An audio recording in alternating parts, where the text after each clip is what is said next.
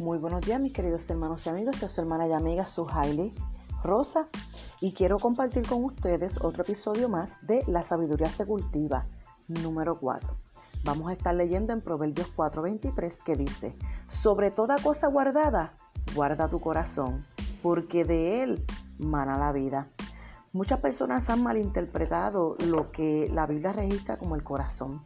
El corazón es el alma, es donde están sentados los sentimientos, la voluntad del ser humano. Tu corazón no es el que bombea, ese es parte de tu sistema, de tu cuerpo. Pero hay un sistema que es bien importante, que es el del alma, que es el corazón del alma. Ahí está hablando de quién tú eres, no de este cuerpo, sino está hablando de quién tú eres, sobre qué están sentados tus sentimientos, tus emociones y tu voluntad. Habla de nuestra alma donde están los sentimientos, la voluntad, donde se procesa todo quien soy. Así que sobre toda cosa guardada, guarda tu corazón. No permitas que el odio, el rencor, sentimientos negativos lleguen a tu vida.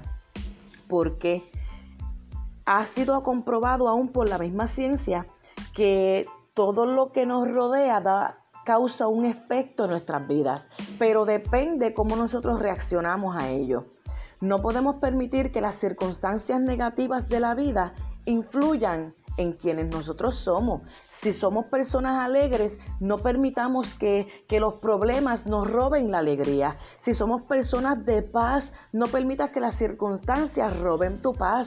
Ve delante de la presencia del Señor, entrégale todas las situaciones de tu vida y sobre toda cosa guardada, guarda tu corazón. ¿Cómo demuestras que estás guardando tu corazón? Cuando reaccionas y cómo reaccionas a las circunstancias de la vida. Así que en esta preciosa mañana quiero compartir con ustedes sobre toda cosa guardada, guarda tu alma, guarda tus sentimientos. Los sentimientos es el conocimiento de las situaciones y las emociones son el efecto de esos sentimientos. Las emociones se componen de lo físico y de la conducta. Así que tenemos que tener bien en cuenta cómo vamos a reaccionar a cada situación de nuestras vidas, porque puede influir en nuestros sentimientos, puede influir aún en nuestro cuerpo. Si nos llenamos de ansiedad, nuestro cuerpo lo sabe. Si nos llenamos de ansiedad, tu cuerpo va a reaccionar a ello te puede quitar el hambre, te puedes sentir triste, te puedes sentir agobiado, te puedes sentir cansado y no has hecho nada, pero es porque aquí en tu mente, porque aquí en tu mente estás bien ocupado, está toda tu energía dirigida a las situaciones de la vida. En esta mañana, sobre toda cosa guardada, guarda tu alma, guarda tus sentimientos, guarda tu voluntad, porque de él mana la vida. Así que Dios te bendiga y Dios te guarde en este episodio la sabiduría se cultiva. Bendiciones.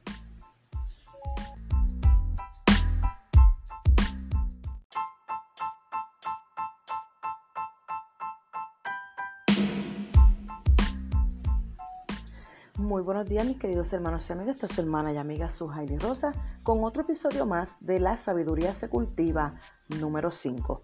Vamos a estar leyendo en Proverbios 5 del 1 al 2 y dice, Hijo mío, Está atento a mi sabiduría y a mi inteligencia inclina tu oído, para que guardes consejos y tus labios conserven la ciencia.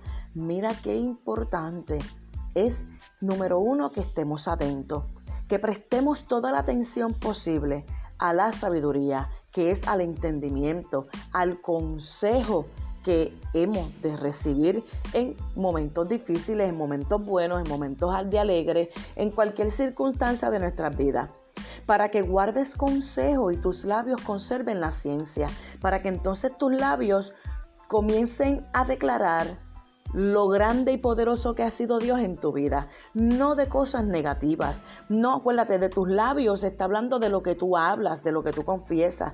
Tú te atas a lo que dices sea bueno o sea malo. Dice que la vida y la muerte están en el poder de la lengua. Así que es lo que tú confiesas, lo que está dentro de tu corazón. Recordemos que corazón es nuestra alma, lo que está dentro de ti. Hijo mío, está atento a mi sabiduría y a mi inteligencia. Inclina tu oído. Sabiduría, el conocimiento. Inteligencia es la estrategia, la acción, cómo vamos a reaccionar. Inclina tu oído a ellas. Presta atención. Para que guardes consejo. Dice un refrán chino. El que no coge consejo no llega viejo. Eso es un refrán. Y es un refrán que se ha hecho muy conocido desde tiempos antiguos. ¿Por qué? Porque muchos, muchas personas vieron ese cumplimiento. Personas que no cogían consejo, lamentablemente, ya no están en medio de ellos porque no tomaron el consejo. Dice que el avisado del mar y huye. No huye porque es cobarde, sino huye porque es inteligente. Esa es la estrategia. En esta mañana la sabiduría se cultiva. Proverbios 5, 1 y 2 Hijo mío, está atento a mi sabiduría y a mi inteligencia. Inclina tu oído para que guardes consejo y tus labios hablen, tus labios declaren, conserven la ciencia. Dios te bendiga y Dios te guarde.